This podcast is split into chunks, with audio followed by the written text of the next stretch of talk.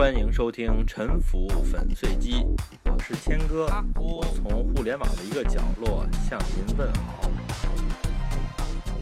大家好，好久不见了。这期呢，我来随便跟大家来聊一聊我们说的各色各样的英语当中一些有意思的现象。以我的水平呢，也就是随便聊聊吧。如果我说错了，闹个笑话呢，大家就哈哈一乐就完了。因为有高晓松老师在，有他的鼓励呢，咱们也就是啥都敢说，是吧？有一个现象呢，就是咱们有的时候会嘲笑日本人说的英语，觉得日本人说的英语这个语音呢特别的僵硬。还有啊，就是接触过印度人的中国人呢，也有人喜欢嘲笑印度人说的英语，说他们的语调呢非常的奇特。言下之意呢，这种鄙视链似乎顺理成章，就好像。中国人的英语就比印度人或者日本人的更加标准，到底是不是这样呢？日本人的英语啊，最常被人嘲笑的就是他们英语里的这个 R 和 L 的发音，因为他们的母语日语里面没有这些发音，只有一个比较接近的 l，舌头在牙龈上弹一下。发出的这个音呢，术语啊就叫做齿龈闪音，或者叫齿龈弹音啊。日本人呢用他们的母语呢模仿或者是描述不出来日英语的 r 和 l 的发音，r 和 l 的发音呢分别是日和 l，所以呢英文不太好的日本人啊，他们说 r 和 l 都是一样的。而日本人他们在念英文字母的名称的时候呢，也要非常刻意的把 r 呢念成。阿鲁把 L 呢念成 ilu，但是呢，也不是所有的日本人都听不出来说不出来 R 和 L 的差别。毕竟呢，现在年轻人啊，都是从小学英文的，他们的英文水平有些也是比较好的。我就举一个例子吧，在当代的日本友人当中呢，有这么一位知名度很高的、不可忽视的，我估计呢，有人已经猜出来了，他就是著名的苍井空老师。他给中国粉丝提供的他的标准的昵称是 Sola，怎么拼呢？拼成 S O L A。但是呢，他的名字这个空字呢，在日文里边呢有标准的罗马字的写法，Sola 是 S O R A。也就是说呢，苍井空呢，他硬生生的把他名字里的 R 写成了 L。这当然是因为啊，在他的耳朵里呢，R 和 L 还是有差别的。而且呢，他发现呢，中国的粉丝呢，在念 L 的时候呢，其发音更加接近于苍老师他对自己名称声音的这个理解。也有可能呢，苍老师呢，他还发现有一些不懂日文的国际友人呢，会把他的名字念成 Sora，他对这个呢非常的不满。为了能让大家念得更加接近正确呢。为了他自己听着更舒服呢，他就自觉地打了这个补丁。还看到过一个二战期间美军印发的区别日本敌军和中国友军的手册，在这个手册里面呢，这个手册里面说呢，不会发 R 的音，把 R 发成 L 的，就是日本人意思就是说可以予以消灭。所以说呢，这个手册呢可以说是战争期间的一个一本正经的胡扯的案例啊。如果呢，要是真按照这个来分辨敌友呢，恐怕呢也会有不少中国友军被错误的消灭。因为呢，也有很多中国人呢，他们同样分不清楚 R 和 L，或者呢，他们自己认为他们读出了差别，但是在有一些听的人那里呢，他们不一定能够听出差别来。我们家有一个长辈呢，是江浙人。他中年之后呢，移居到纽约。有一阵子呢，他回国探亲，就住在我们家呀。他给我讲纽约的地理，他就跟我说呢，Manhattan 和 Queens 之间呢是 East River，Manhattan 和 New Jersey 之间是 Hudson River。我当时呢一怔之下呢，大概也明白他说的这个 River 并不是肝脏，而是应该说的是江河这个 River 的意思。至于他自己念的肝脏 liver 和江和 river 有什么区别呢？这在我的耳朵里呢是不得而知的，但是呢也不等于他自己读的没有区别。我翻了翻这个国际音标的辅音表，发音和 l 和 r 类似的这种齿龈、龈后卷舌类的发音呢，足足有二三十个。他们的发音啊都非常接近，彼此之间呢有一些微小的差别。在日本人的母语当中呢，类似的发音只有一个，所以呢，他们用这一个发音呢来替代那二三十个发音。而北京口音里呢，就能识别出日和了这两个发音。这样呢，识别两个的，在这个个案当中呢，就比只能识别出一个的具有更强的语言能力。似乎呢就可以嘲笑只识别出来一个的，但是呢语言现象呢有很多，我们在这一个局部的语言能力比日本人强，但是在其他的语音方面呢就不见得具有更强的语言能力了。以后呢不知道有没有机会呢，我再跟大家聊一聊日本人的超强的英语和法语的词汇量吧。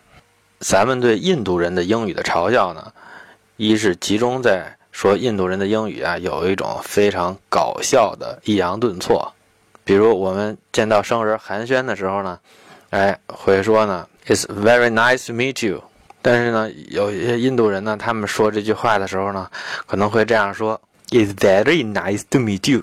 呃，我学的呢，可能也不是特别像吧，大概有些印度口音呢，他们说英语的时候呢。就好像唱歌一样，有的时候呢，每两个音节呢，就组成一个这种呃平仄仄平的这种一个小节。这种现象呢，当然跟他们的母语当中的一些语言现象是有关系的。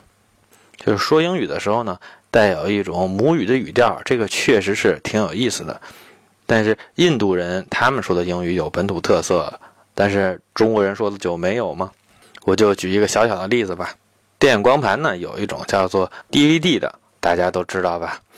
如果是英美人呢，他们一般会念成 DVD，这个呢是没什么问题的。但是如果在中国呢，它的念法呢就五花八门。如果是受北京方言影响的呢，它可能会念成 DVD；如果是上海方言影响的呢，可能会念成 DVD。科学史评化的吴京平老师呢，他是北京长大，在上海生活了很多年。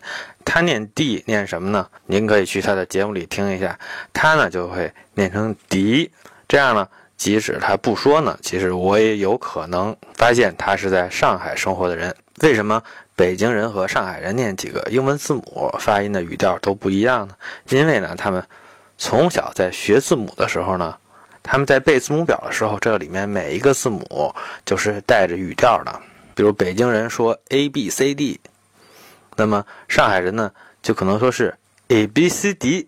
另外还有一种对印度人的嘲笑呢，是集中在说印度人的这个轻音呀，t p k 这些发音都发成了浊音 d b g。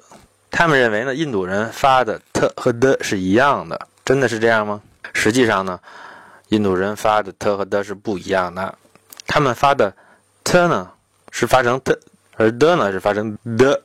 我们中国人念 t，印度人呢他们不送气，这个舌头呢会稍微的控制一下，发成 t，而 d 呢他们会发成 d。实际上呢，印度人发的 t 和 d 是不一样的，一个是振动声带的，一个是不振动声带的，一个是振动声带的。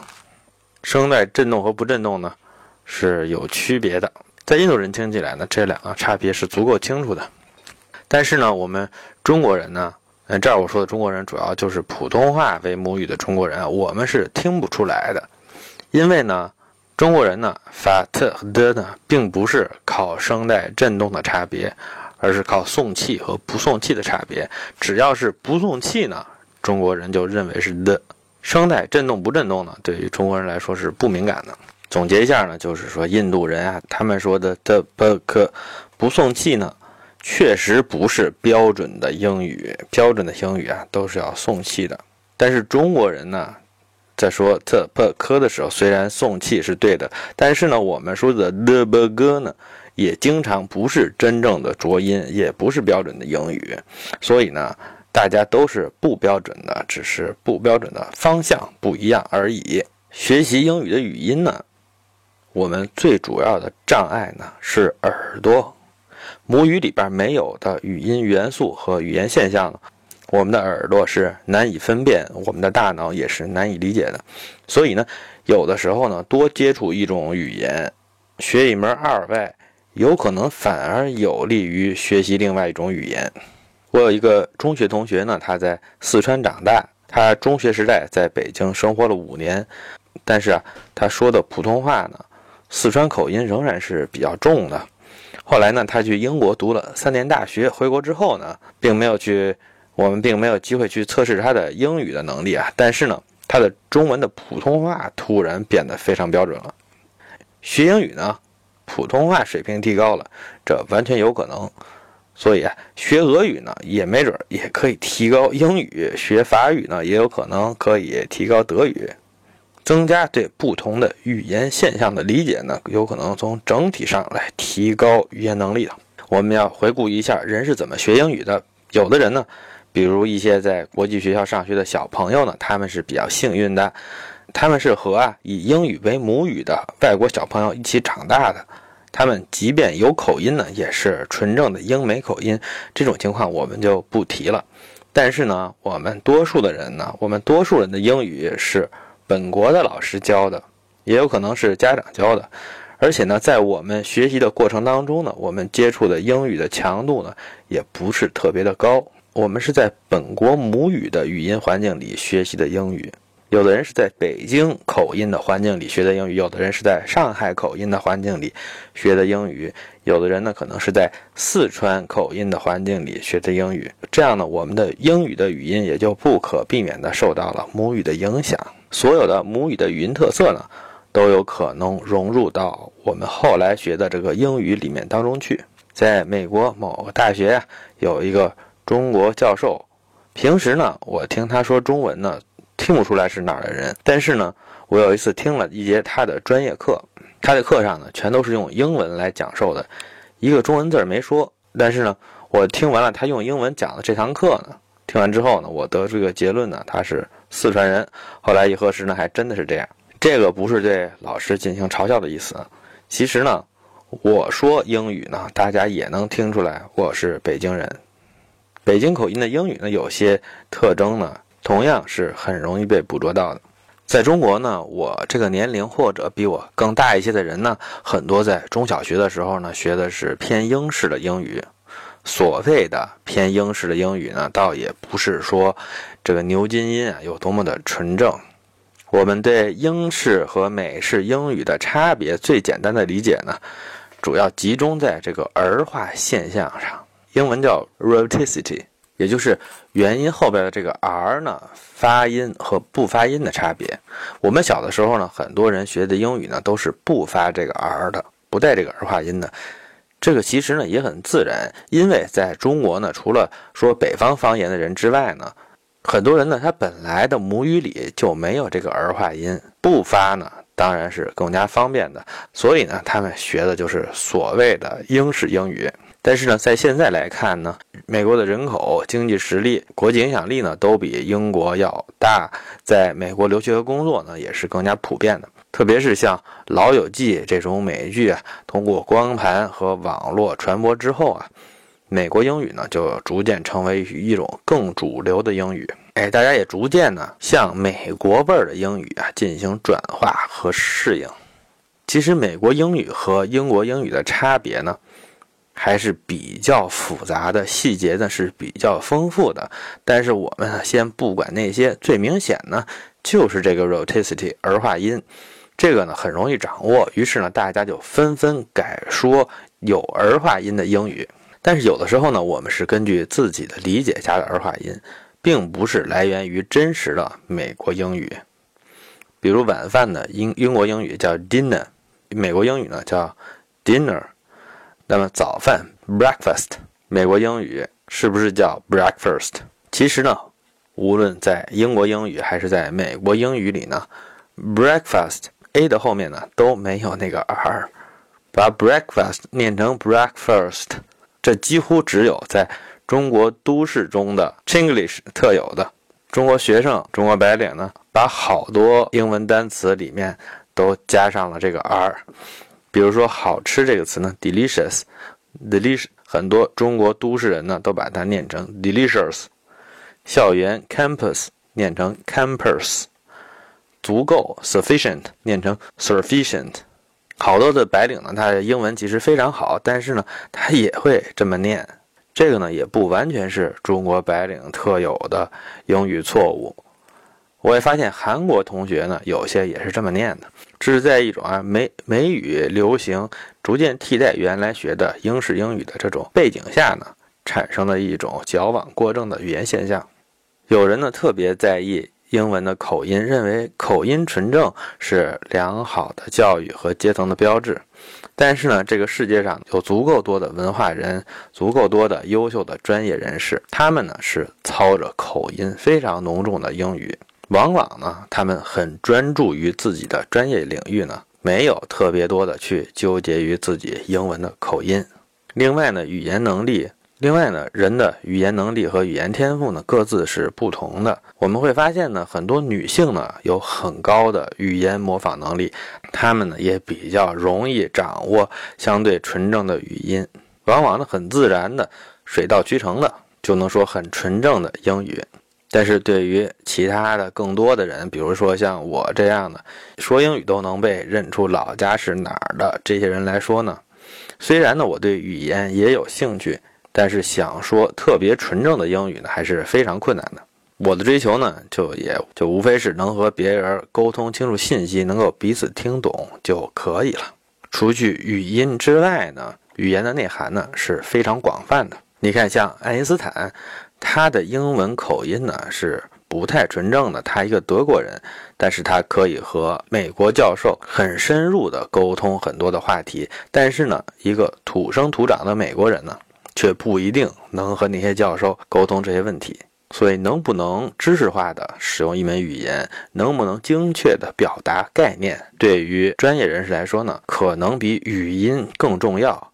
反而语音呢，是一种更加表面化的、没那么重要的语言能力指标。我录这期节目呢，觉得还是挺费劲的，因为我的这个，因为凭我有限的语言能力呢，聊语言呢，还是非常吃力的。我想以后呢，可能还聊点什么语言类的话题吧。比如说呢，聊一聊美国英语和英国英语哪个是更正宗的英语吧。再比如说呢，还可以聊一聊新加坡英语、香港英语还有印度英语有什么区别和联系吧。嗯，然后呢，还可以聊一聊这个日本人强大的英语和法语的词汇量吧，等等这些这些话题吧。这就是。本期的沉浮粉碎机，谢谢您的收听。